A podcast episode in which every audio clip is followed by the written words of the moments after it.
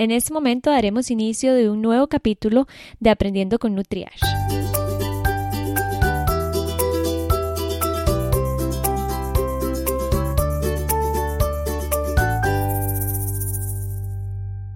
Comer o masticar se transforma en una forma rápida y pasajera para reducir la ansiedad.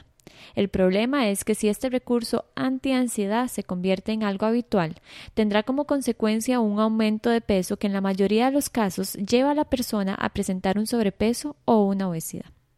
Muchos pensamos que la ansiedad se cura o se alivia comiendo, pero no, debemos identificar la fuente de esa ansiedad para poder quebrar con ese ciclo y así evitar sus consecuencias. La Organización Mundial de la Salud declaró la obesidad en una epidemia global, ya que alcanza proporciones alarmantes. Este aumento en la obesidad está relacionado con cambios en la alimentación y el sedentarismo. Sin embargo, muchas veces lo relacionamos con la parte psicológica. Es por esto que la gran mayoría de veces que tratamos la obesidad se debe hacer de manera interdisciplinaria. Hoy tengo como invitada a la psicóloga Michelle Jack para que conversemos más sobre la ansiedad, sus manifestaciones, cómo identificarla y algunas técnicas para tratarla.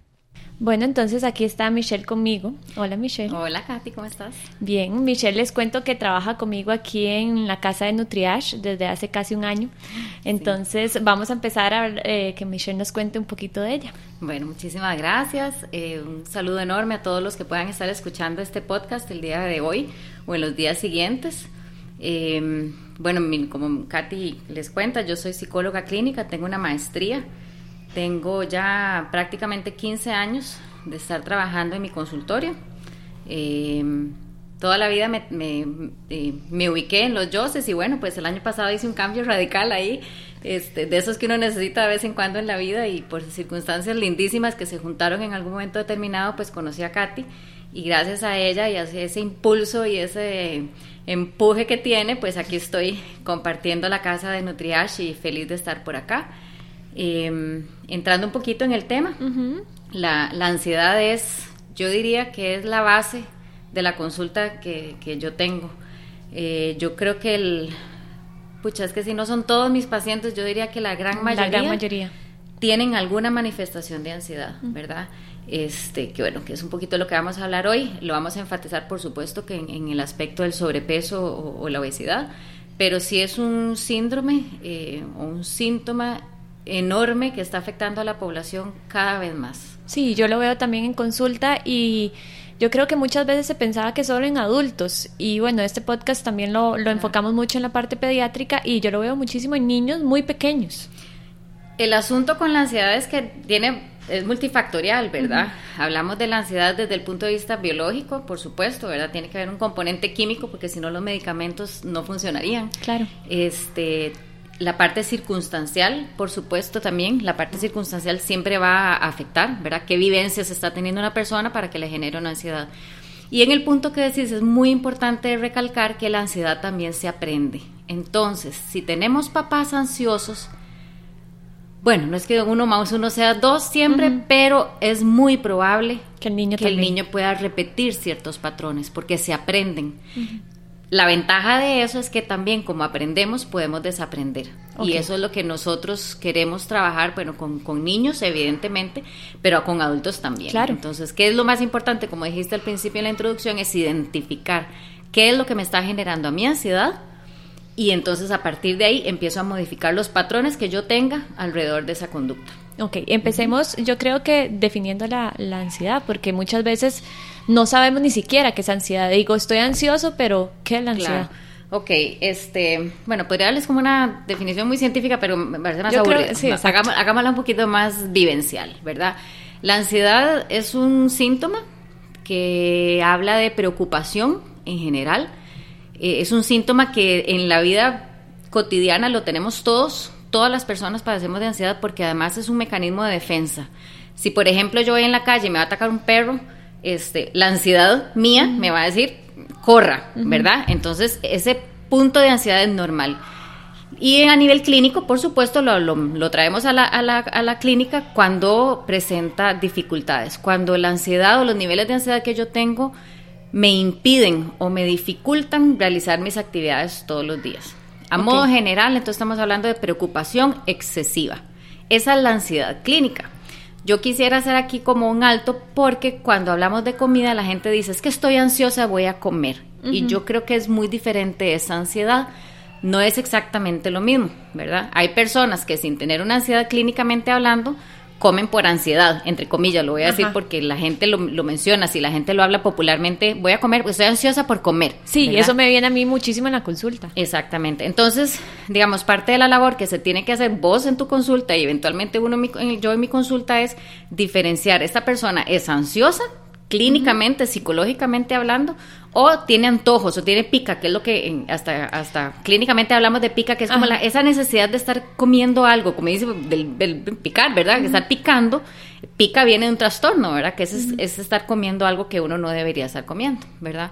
Entonces sí tenemos que hacer como esa distinción. Ahora, evidentemente una persona clínicamente ansiosa, por supuesto que puede llegar también a a tener sobrepeso y eventualmente obesidad. Michi, ahí te voy a interrumpir porque muchas veces a mí me llegan pacientes que dicen es que estoy ansioso, estoy ansioso y cuando yo empiezo a hacer toda la valoración nutricional es porque comen menos, entonces el cuerpo realmente lo que les está pidiendo es comida, claro, porque en algún momento comieron menos, eso pasa mucho también cuando los papás restringen mucho a los niños o cuando estamos en una dieta muy restrictiva, que la persona quiere, quiere comer, pero no es que está ansioso, sino es que hay un desorden en la alimentación y una vez que se ordena eso ya no va a pasar con esa hambre y esas ganas de comer. Y de ahí la importancia entonces de al principio poder detectar esa ansiedad, ¿verdad? ¿Cuál es la ansiedad? Y cuando la persona habla de ansiedad, uno tiene que detenerse a decir, bueno, explíqueme su ansiedad, ¿verdad? Porque para además son tantos los síntomas que vienen acompañadas con la ansiedad que todas las personas lo manifiestan diferentes, ¿verdad? Entonces, por ejemplo, habrá alguien que empiece y diga, es que yo siento, no sé, un cosquilleo por las piernas, por ejemplo, o yo empiezo con taquicardia, o yo empiezo con una tembladera de las manos y piernas, por ejemplo. Entonces, uno tiene que empezar a detectar, hay personas que no tienen tantos síntomas físicos, hay personas que son más bien más emocionales, entonces es la preocupación, es esa pensadera, es que me va a pasar y qué pasa así, ¿verdad? Entonces, ahí es donde tenemos que empezar a diferenciar cuál es la ansiedad. En, para mí, relacionado con la parte de la alimentación, es vital el identificar las emociones. ¿Qué, lo relaciona? O sea, ¿cuándo es que como? O Exactamente. me da ansiedad porque me puse triste o porque estoy feliz. Exacto. Y parte de lo que nosotros como personas muchos días o todos los días hacemos, pues yo te pregunto, ay Katy, ¿cómo estás? ¿Bien vos? Bien, por dicha. O no, un mal día, ok. Empecemos por definir qué, son ese, qué es ese bien, qué es ese mal. Si así yo estoy mal, ¿qué es lo que estoy sintiendo? Okay. Y con los chicos esto es vital, porque tenemos que enseñarles a identificar cuáles son las emociones, ¿verdad? Si vos le decís bien o mal, el chiquito lo va a poder entender, la sensación de bienestar o la sensación de no estar del todo bien, ¿verdad? Algo me está pasando, pero no logro identificar. Y hay una cantidad de emociones que nosotros como adultos tenemos que identificar primero para poder modelárselas a nuestros hijos, a, los, chiquitos con los que convivimos, este, y, ellos, y que ellos aprendan a identificar cuáles son esas emociones. No es lo mismo estar triste, que acabas de mencionar, a estar confundido o a estar frustrado porque quiero algo y no lo puedo tener, este, o estoy enojado. ¿Verdad? Entonces son diferentes emociones que con los chicos es súper importante, la parte del modelo y lo que nosotros en psicología llamamos el reflejo de las emociones. Cuando están muy chiquititos, ellos no lo no saben cuál sí, eso te iba a decir, porque un niño muy pequeño puede estar serio exacto, y listo. Si a nosotros los adultos nos cuesta identificar las emociones, a los chicos les cuesta más. Entonces, cuando están muy chiquititos, podemos empezar por, me parece que estás enojado, mi amor, ¿qué es lo que te pasa? Entonces, el, niño empieza a asociar esa sensación de displacer, ¿verdad? De que está sintiendo físicamente y empieza a asociarlo con un nombre. Ah, enojado. Ah, ok. Esto que estoy sintiendo es enojo. O, sea, no sé, le quitamos un juguete porque se portó mal, entonces le quitamos un juguete y el chiquito se siente frustrado. Uno sabe que está frustrado porque él quiere algo y no lo puede tener. O el típico berrinche en el supermercado. Quiero un confite y no lo puedo tener, no se lo doy. Entonces, uno le, ese es el reflejo, poder decirle, sí, mi amor, yo sé que vos querés el confite, yo sé que estás frustrado porque no puedes tener lo que, lo que estás queriendo en este momento. Entonces, desde pequeñitos les estamos enseñando a ellos el nombre de las emociones que estamos experimentando. Claro, para que sea más fácil cuando yo en la consulta o los padres en el día a día puedan identificar. Exactamente. En, en Internet, por ejemplo, hay miles de, dibujos de las emociones, por ejemplo. Entonces están los rostros de los niños experimentando alguna sensación, ¿verdad? Entonces eso es una herramienta que está ahí a la hora al alcance de todo el mundo. Sí, los padres lo pueden ah, bajar y listo. Perfectamente, ahí sí. Y además ahora ya están todos los GIFs y los emojis y todo eso ayuda un montón, ¿verdad? Que son cosas que uno pues no tenía más hace más, hace más tiempo, que ahora se puede echar mano de esas herramientas, ¿verdad? Porque como vienen con ese chip tecnológico, también tenemos que entrarles por ahí. Claro.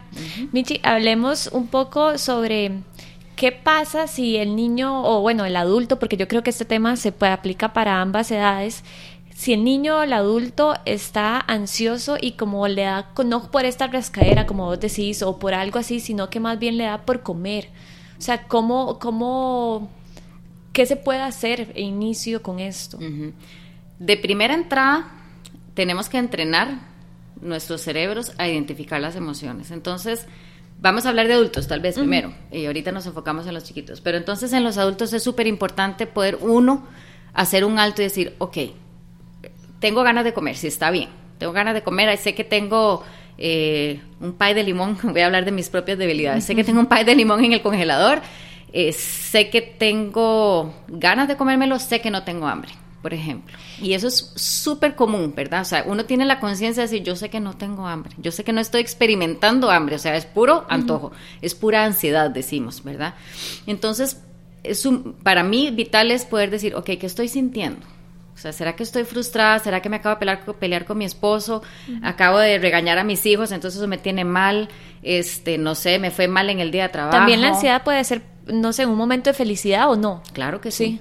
Sí, la ansiedad sí. Normalmente la ansiedad la relacionamos con algo negativo, pero en nuestra idiosincrasia costarricense, yo creo que me atrevería a decir que en muchas partes del mundo relacionamos la comida con, la, con el afecto con el amor, ¿verdad? Con, con el cariño. Entonces, por ejemplo, vos vas a tener invitados, de vos pensás en tener boquitas. Sí, claro. Es muy difícil para un tico decir, voy a invitar a alguien a, la casa. Y sin nada de comer, y sentarnos en la sala aquí y bueno, muchas gracias, ¿verdad? Y ni siquiera un cafecito o el pancito, ¿verdad?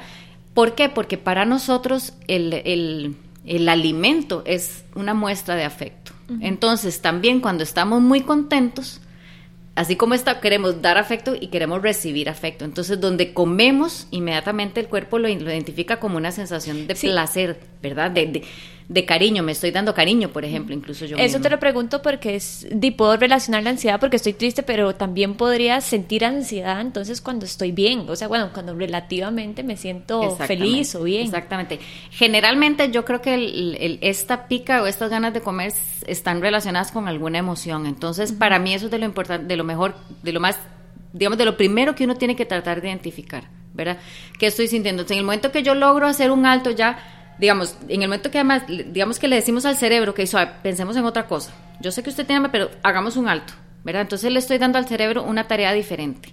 No se concentra en la comida, piensa en sus emociones. Entonces ya ahí le quito el primer impulso, que es ir a abrir el congelador y sacar el pedacito del pay de limón. Entonces ya me doy una tarea diferente, ¿verdad? ese, ese lapso que pasa ayuda a que el deseo de ir a, buscar, la comida, que es algo tal vez muy inconsciente, muy impulsivo, lo traiga yo a la conciencia y pueda ser algo, más fácil de controlar, digamos. Una vez, a mí, no sé si fue en la universidad que yo llevé unos cursos de psicología, que me dijeron que cuando una persona está ansioso, ponga una, o cuando tienes como ese deseo de estar comiendo, ponga una alarma 15 minutos después, no coma nada, ponga la alarma y después fíjese si de verdad tiene hambre. ¿Eso funciona? Sí, porque es lo que, lo que estamos hablando. es, ese lapso, ¿verdad? Después decirle cerebro, hagamos una pausa para ver si realmente, como estás diciendo, ¿es hambre o no es hambre?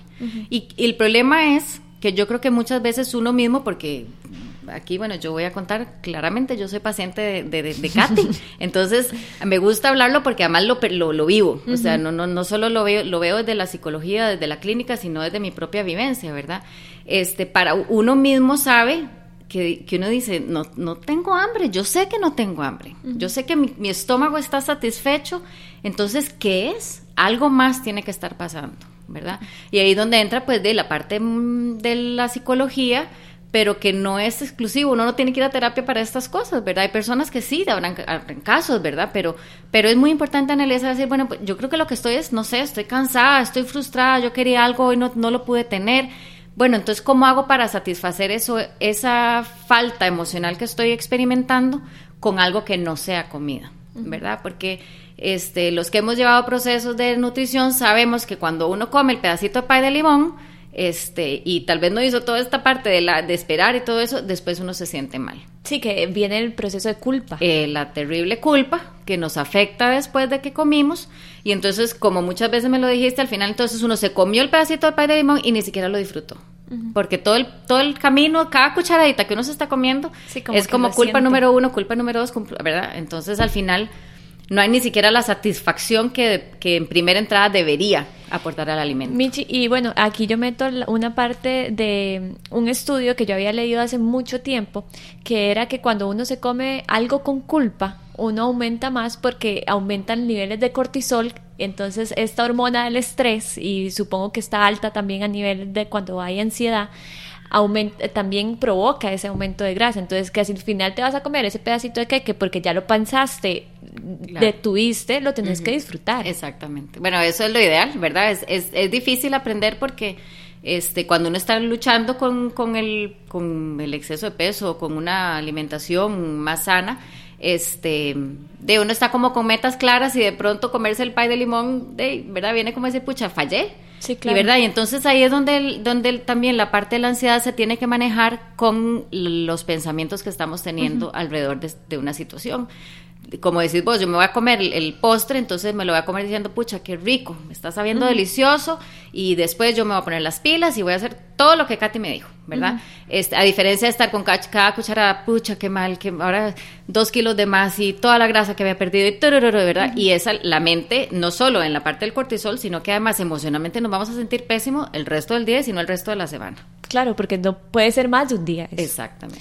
Michi, entonces el primer paso yo creo que es identificar las emociones, como ya vos le dijiste, dar un alto, eh, identificar cómo me estoy sintiendo. Sí, y tratar de ver si puedo eh, cambiar lo que estoy buscando con la comida. Normalmente con la comida estoy buscando llenar algún tipo de vacío, ¿verdad?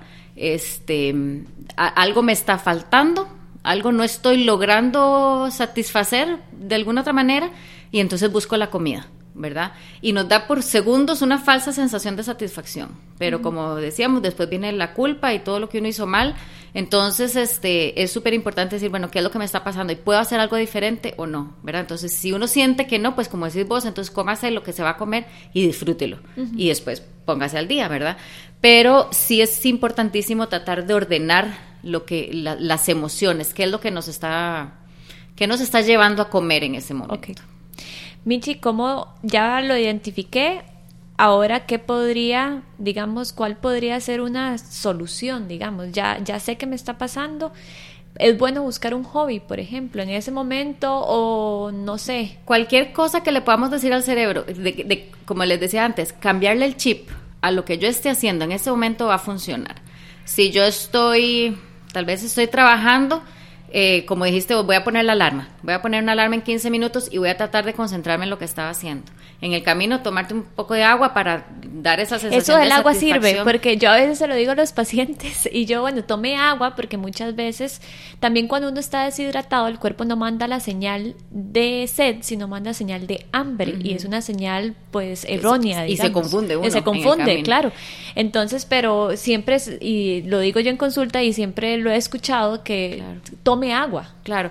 Yo, yo creo que siempre son uno da como tips y a vos te tiene que pasar, ¿verdad? No hay recetas, no hay reglas que uno pueda decir esto te va a servir a vos y le va a servir a todo el mundo. O sea, de pronto alguien que pueda decir yo tomo agua igual me quedo con la gana del, del chocolate después. Este, pero bueno, lo, importante es ir buscando qué le funciona a cada persona. Y eso es lo que uno vos en la consulta de nutrición y yo en psicología también, porque uno en, psicología uno da herramientas a las personas. Sí, claro. y a mis pacientes a mí me dicen, Michelle, eso que usted me dio la vez pasada no me sirvió, pero viera que me acordé de tal y tal y tal otra cosa que sí me Sí, lo que le sirve a una persona no le va a funcionar a la otra. necesariamente le puede funcionar a la otra, ¿verdad? Entonces... Y va a depender de la edad también. Eh, de la edad también. Entonces, por ejemplo, vamos a ver, digamos, con adultos, entonces tratemos de que el cerebro haga otra cosa, ¿verdad? Entonces, estoy trabajando, eh, me voy a levantar y voy a caminar, voy a ir a saludar a los compañeros y me traigo el, el cafecito si me toca, este, voy a, no sé, algo para, algo para darle algo diferente al, cerebro. Si estoy en la casa, eh, de pronto salir a caminar, ¿verdad? Así sea una vuelta a la, manzana. De pronto. O hasta en el trabajo, puedo subir y bajar las Exactamente. Es como tratar de buscar algo diferente. Con los chicos, digamos, con los chicos, los niños van a tratar de identificar las emociones, pero uno tiene que guiarlos también, ¿verdad? Sí, son niños. Bueno, y, hablemos también de las diferentes edades, ¿verdad? Porque también hay niños más grandes con los que uno ya puede em, tratar de negociar como, casi como un adulto, digamos, en estas cosas. Con los más chiquititos, no. Entonces, si yo tengo un hijo que padece sobrepeso, que le estamos tratando de controlar y yo veo que está desesperadamente, por ejemplo, asomándose en la refri, ¿verdad? O buscando en la despensa, este, entonces, no sé, decirle, mi amor, vení, vamos a jugar Legos, vamos a armar algo, algo que le guste al chiquito, o si a la chiquita le gustan las Barbies, nos sentamos cinco minutitos, ven, vamos, vení, vamos a jugar, vamos a armarle la casa nueva, no sé qué, vamos a cambiar la ropa, vamos a peinarlas, lo que a nuestro hijo o hija le guste. Y ahí se ocupa que los papás saquen tiempo o porque muchas veces la ansiedad de los niños es cuando están solos. Claro. Y me pasa muchísimo que lo veo en consulta porque es impresionante que, o sea, te puedo decir que muchos, muchos de los pacientes que vienen aquí, los papás dicen, es que este chiquito es demasiado ansioso, es que come y come y come. Pero cuando uno empieza a hacer ese recordatorio o bueno, empieza a indagar un poco, cuando le da esa ansiedad, el chiquito está solo o la mamá está trabajando o la abuelita no le pone atención, entonces también es muy difícil no, digamos, ayudarlos. es un manejo complicado. Es un manejo complicado. Mastiquemos los diferentes escenarios. Si el chiquito está solo, asumiendo por supuesto que no está solo. Sí, sí, no, hay algún cuidador en algún lado, ¿verdad?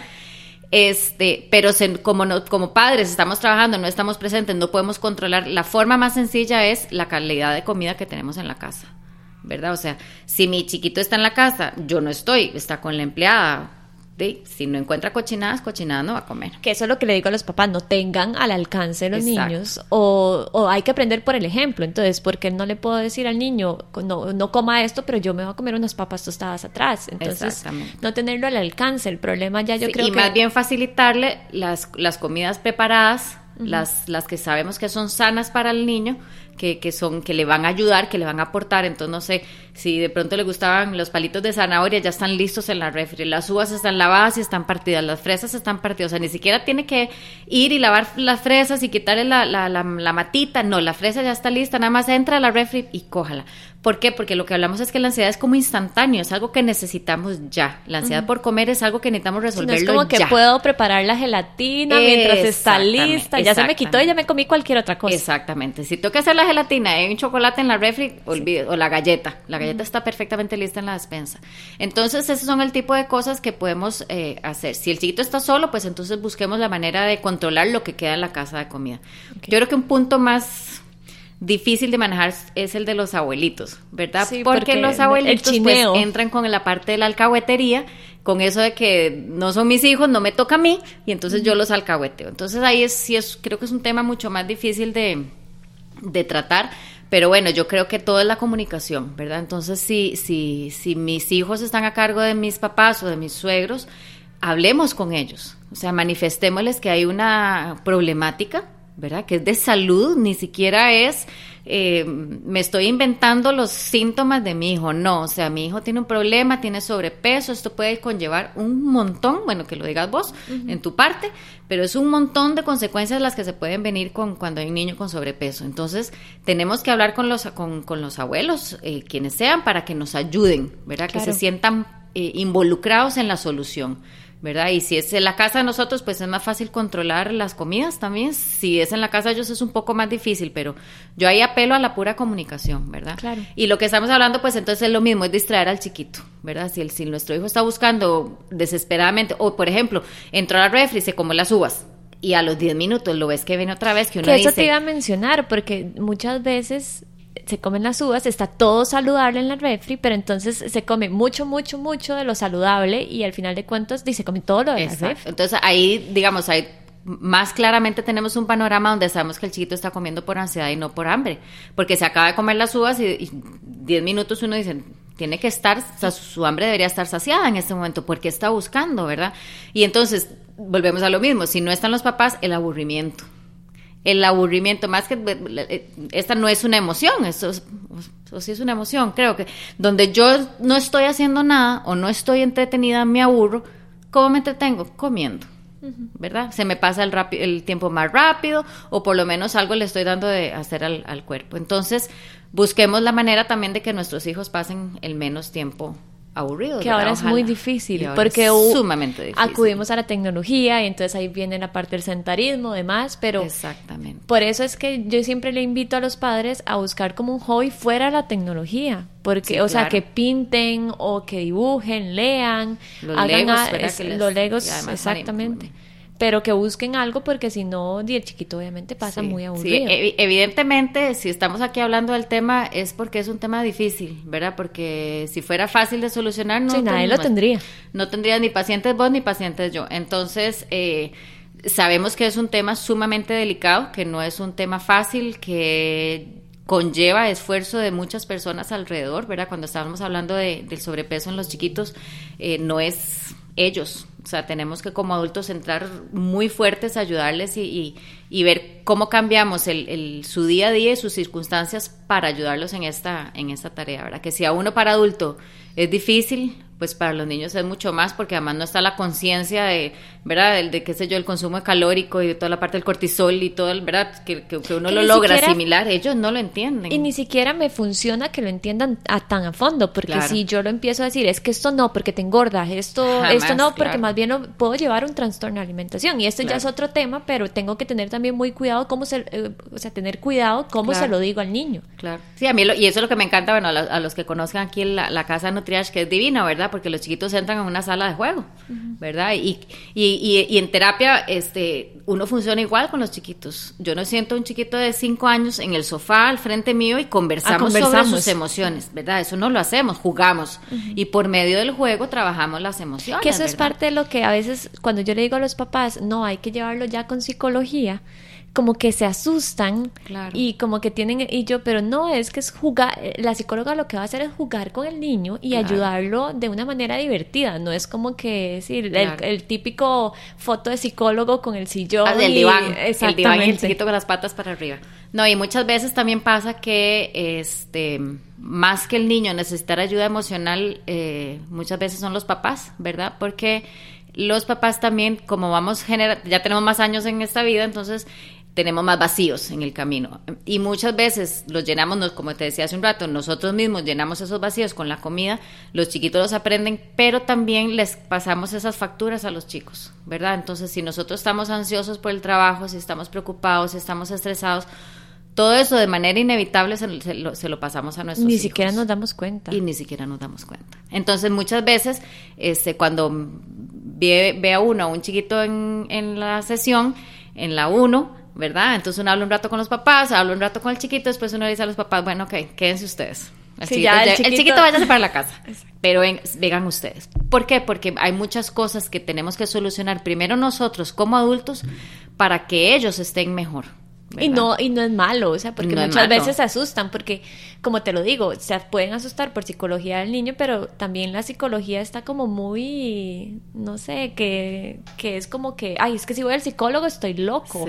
y no necesariamente, nada más para manejar emociones. Yo tengo, yo tengo muy mala memoria, pero el otro día posteé un meme que decía algo así como eh, a los psicólogos no van los locos, van las personas que quieren lidiar con sus emociones, claro. ¿verdad? Y estamos en un presencia de un mundo que va a mil por hora, eh, con unas exigencias sociales enormes, donde los adultos tenemos que ver cómo hacemos para empatarnos en este corre-corre y los chiquitos lo están sufriendo también, ¿verdad? Entonces son, en general vemos chiquillos que están solos en la casa mucho tiempo, eh, o todo el día en la escuela, después solos en la casa, haciendo tareas solos. Este, ¿Por qué? Porque, porque papá y mamá están trabajando. Y aquí yo no voy a criticar para nada los papás que tienen que trabajar los dos. O sea, es la vida y si toca, toca.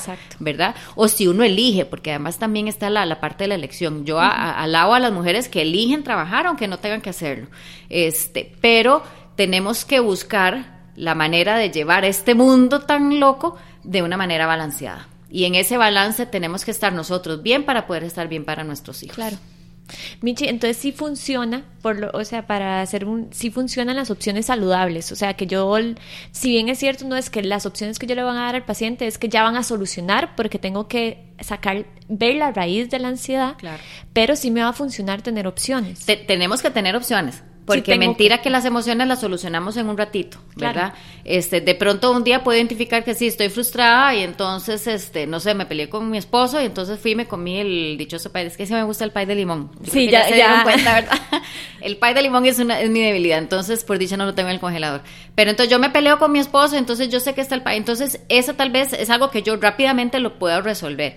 Pero si ya entramos en temas, por ejemplo, más clínicos, que hablamos de una, por ejemplo, una persona con una depresión de fondo. Una depresión de fondo no se cura, ni se arregla, ni se soluciona en media hora. Claro. Entonces, en personas que tengan ya trastornos un poquito más severos o más serios, o una ansiedad clínica como la de que la definimos al puro principio, eh, nos funcionan todas estas técnicas, por supuesto, nos van a funcionar, eh, pero va a ser como una curita, ¿verdad? Yo vengo, me, me rompí un granito, le pongo la curita, pero el granito está adentro y en el momento que yo quito la curita y me lo arranco, vuelve a sangrar y es volver a empezar.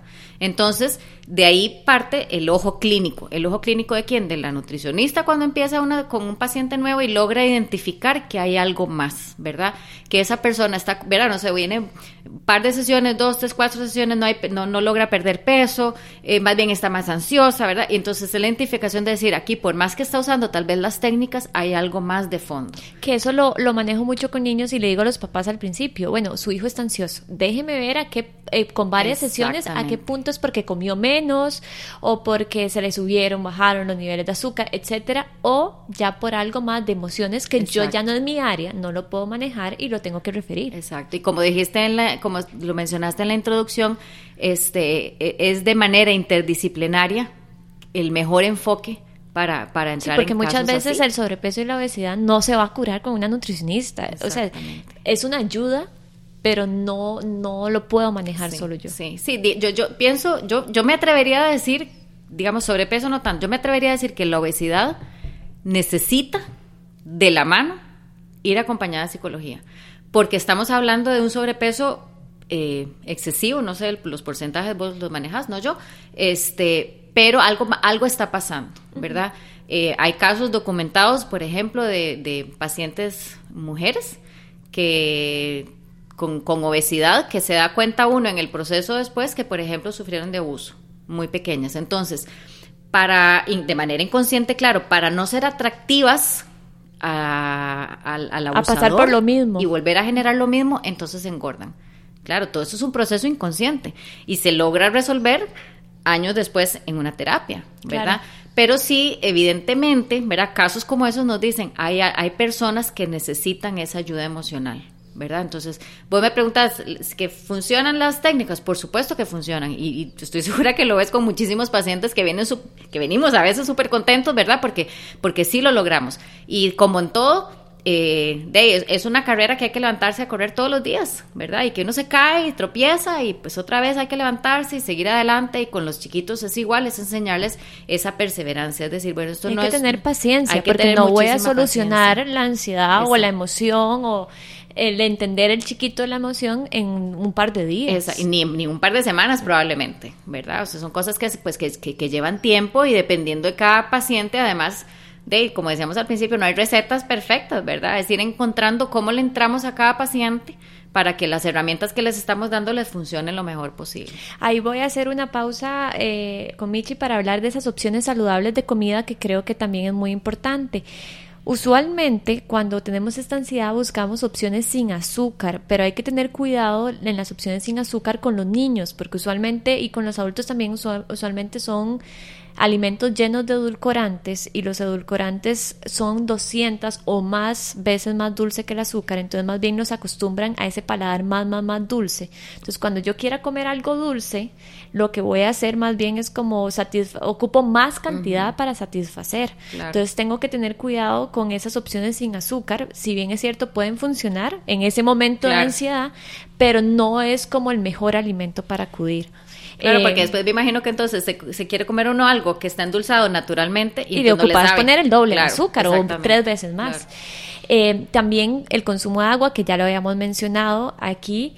Luego también hay algo que funciona mucho, que son los vegetales a los niños les gusta mucho la zanahoria, obviamente van a haber niños que no, como en todo. Y no va a ser, no va a ser igual que un chocolate, porque yo ayer lo mencioné eh, a unos pacientes y me dice, pero no sabe igual que las galletas, obviamente no va a saber igual, pero es una herramienta que le puede funcionar al niño. Y tal vez incluso puedes decirle, bueno, está bien, de vez en cuando aprovecha y usa las zanahorias. Tal vez no todos los tiros te va a funcionar. Claro, porque después también el niño está la parte de aburrirnos. bueno, nosotros como adultos claro, también. Por supuesto. Y otras opciones también, por ejemplo, que en los niños funciona mucho, ya los niños un poquito más grandes, son las palomitas de maíz. Mm. Porque uno, ellos lo pueden consumir y la cantidad por porción, digamos, es bastante. Entonces ellos sienten... Y da mucha saciedad. Exacto, y sienten que comen y comen y como dije en la introducción, mucho es ni siquiera el comer, es esa, el producto de la masticación. Entonces eso funciona o, o frutas que requieran eso crujiente o alimentos crujientes también les va a funcionar a muchas personas. Lo que sí tenemos que evitar, ojalá, son las bebidas llenas, azucaradas, porque si no, sí vamos a consumir un exceso de calorías que no queremos y ya está demostrado que la obesidad infantil mucho eh, ha llegado a ese porcentaje tan alto por las bebidas, entonces sí hay que tener cuidado con las bebidas y tener acceso a, alimentos, como dijo Michi al principio, saludables, o sea, galletas no vamos a tener chiqui, porque si no se va a comer cuatro paquetes de chiqui, pero si no galletas, las de animalitos, por ejemplo, es una buena opción, no son rellenas y al final de cuentas hay un montón y al niño le puede funcionar.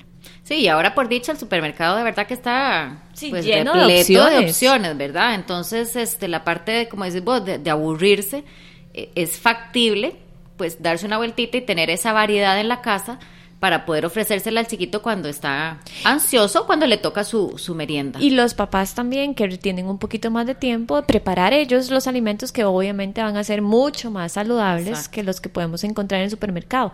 No siempre los podemos preparar, pero hay opciones saludables. Para eso la vez pasada en el primer, en el primer episodio del podcast lo mencionamos, Pinterest, están los talleres de Nutrition and Learning. Que son o, los mejores.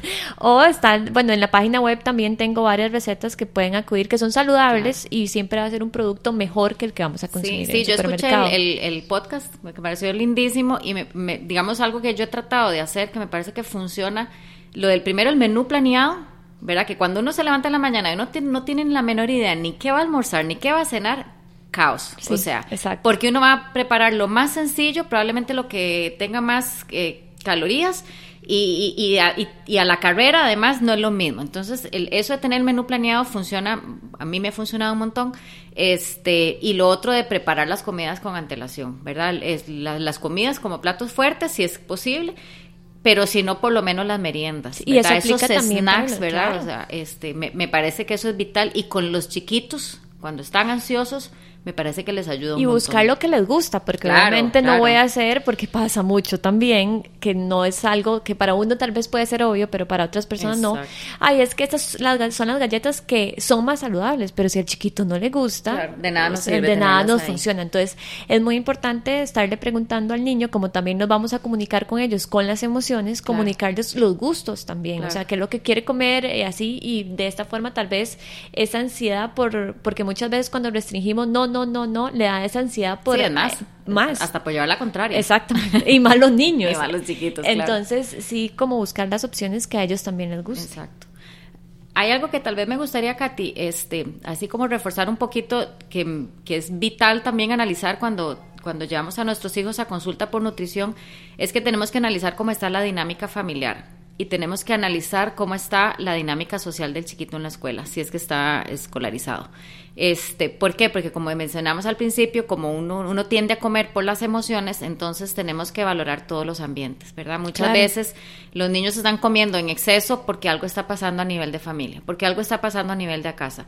Un divorcio, eh, no hay trabajo, eh, la enfermedad o muerte de alguien cercano, ¿verdad? Este, son eventos a nivel de familia que pueden afectar muchísimo que sería muy raro que no lo hiciera, pero que afecta muchísimo la parte anímica También conflictos, conflictos con los papás, porque con los papás, muchas veces los papás pelean y puede sonar muy feo, pero pelean en el cuarto para que no los oigan y al final de cuentas los niños se dan cuenta, y, ni y ni siquiera pensamos que eso le puede estar afectando a los niños. Exacto, entonces tenemos que hacer toda una revisión de, de, esta parte y si podemos evaluar y decir en casa todo bien, revisemos también en la escuela, ¿verdad? Y más ahora eh, que tantos casos de bullying. Exactamente, ¿verdad? El bullying, pues que yo siento que es algo que se ha dado toda la vida, ahora tiene un nombre muy bonito y muy sofisticado, pero eh, y se pero le presta más atención pero ahora. es una realidad es una realidad y los chiquitos son muy crueles los chiquitos son muy crueles, son los que tienen, todavía no tienen el freno de mano emocional eh, al 100% desarrollado, entonces dicen cualquier cosa. Lo que piensan. Dicen lo que piensan, no, no, lo, no lo valoran, no Por piensan, el- no, no hay empatía por el otro niño, ¿verdad? Si el otro niño se va a sentir mal por lo que yo le estoy diciendo,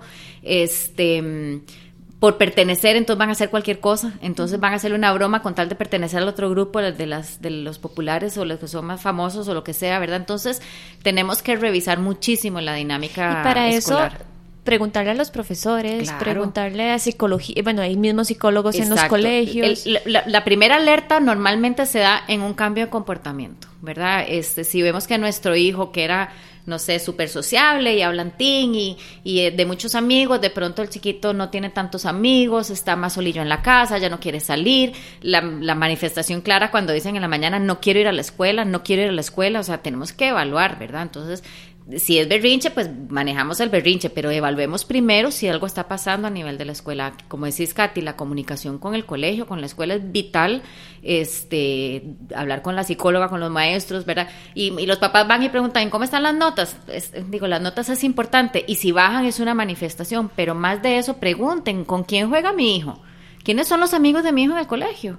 Si ustedes salen en el, en el recreo a observar lo que hace él, con quién, con quién socializa, ah, no, es que hey, nunca juega, él está solito en una esquina. Bueno, ¿verdad? O sea, que, que se levanten todas las alertas porque algo está pasando. ¿Verdad? Entonces, y es, y sí siento que es un síntoma muy, muy eh, frecuente y muy posiblemente relacionable con la parte del sobrepeso. Michi, y algo que no hemos mencionado que creo que es importante, que también funciona, además de hacer ese freno y además de buscar opciones saludables y demás, es ejercicios de relajación. Claro. Ahora en internet, eh, a nosotros nos entrenaban en la U y todo, y nos daban mm, ahí como cursillos. Ahora en internet hay, bueno, si uno pone una búsqueda en Google de Hasta ejercicios de relega- hay. de re- claro, hay aplicaciones y de sonidos y los ruidos, o sea, hay cualquier cantidad y están dirigidos a niños, adolescentes, adultos, eh, están los que son de meditación, hay otros que son de visualización, es verdad que te dicen, imagínese que usted está en una playa, ¿verdad? igual, hay que hacer una búsqueda y hay que ir probando con el chiquito a ver cuál, ¿Cuál le funciona? funciona. Este, y lo ideal con los, lo que uno tiene que hacer con el ejercicio de relajación, cuando uno está empezando a entrenarse, es hacerlo cuando uno está relajado, que suena súper absurdo, yo lo sé. Pero si yo lo hago cuando estoy estresado, Voy no voy a no lograr, no, funciona. no, no lo estoy logrando porque no sé, no me estoy concentrando en la tarea. Entonces, cuando yo estoy bien, en un momento como emocionalmente tranquila, ahí ya trato de aprender. Entonces, Eso está muy en- interesante en- porque usualmente lo buscamos cuando en algo el está momento, pasando. claro, en el momento de la crisis, entonces no es que no vaya a funcionar, pero es más difícil. Y con niños no los vamos a poder explicar cómo hacer un ejercicio de relajación si está en media crisis ansiosa. Entonces, cuando estemos bien, busquemos los- las opciones y empezamos a trabajar en ese entrenamiento cuando estamos tranquilos. ¿Por qué? Porque entonces en el momento de crisis ya yo sé lo que tengo que hacer. Ya yo sé cuáles músculos, por ejemplo, contraer y cuáles relajar, en cuántas veces, en cuántas repeticiones, a que si lo trato de hacer en el momento de crisis, mentira que lo voy a, Sí, más si es un niño grande adolescente que va a decir esto no sirve para nada. Exactamente. Otra técnica que tenía eh, para contarles hoy es el, el del termómetro de las emociones. Siempre se me gusta mucho trabajarlo con los chicos y funciona también un montón con los, con los adultos. Es ponerle una nota a cómo me estoy sintiendo. Entonces, por ejemplo, yo logro identificar que estoy enojada. Y si estoy enojadísima, entonces, bueno, del 1 al 10, ¿qué tan enojada estoy? Ah, estoy en el 8, estoy altísima. Eh, inicialmente uno va a querer pasar del 8 al 0, porque uno quiere bajar la emoción rapidito, porque no es bonito Claro. estar así pero no podemos. Entonces empecemos a entrenar cómo hacemos para bajar del 8 al 7. Es como bajar las gradas. Es decir, si estoy en la grada número 8, no puedo bajar a la 1, me, me golpeo, me voy a llevar mis moretones. sí. Entonces voy a tratar de hacer algo para tranquilizarme, para, bajar, para pasar de la 8 a la 7. Ah, logré llegar a la 7. Ok, perfecto, voy a bajar a la 6. Y ahí de uno en uno. Son baby steps porque si tratamos de hacer las metas muy grandes, Como todo. como todo, O sea, no cuando- lo logramos y además nos genera frustración. Yo estoy enojada, me quiero eh, tranquilizar, no lo logro, entonces me frustro. Que eso es lo primero que pasa aquí cuando vienen familias, o veámoslo como familia, como padres, niños, Claro. que es que, pero no me va a dar cantidad, no me va a dar- bueno, es que a veces hay cosas más pequeñas que Claro. podemos ir corrigiendo que ya después le va a ayudar a usted, o sea, no podemos abarcar todo de un solo y menos con un niño. Exactamente. O sea, hay que hacer tareas chiquititas y van a funcionar a largo plazo.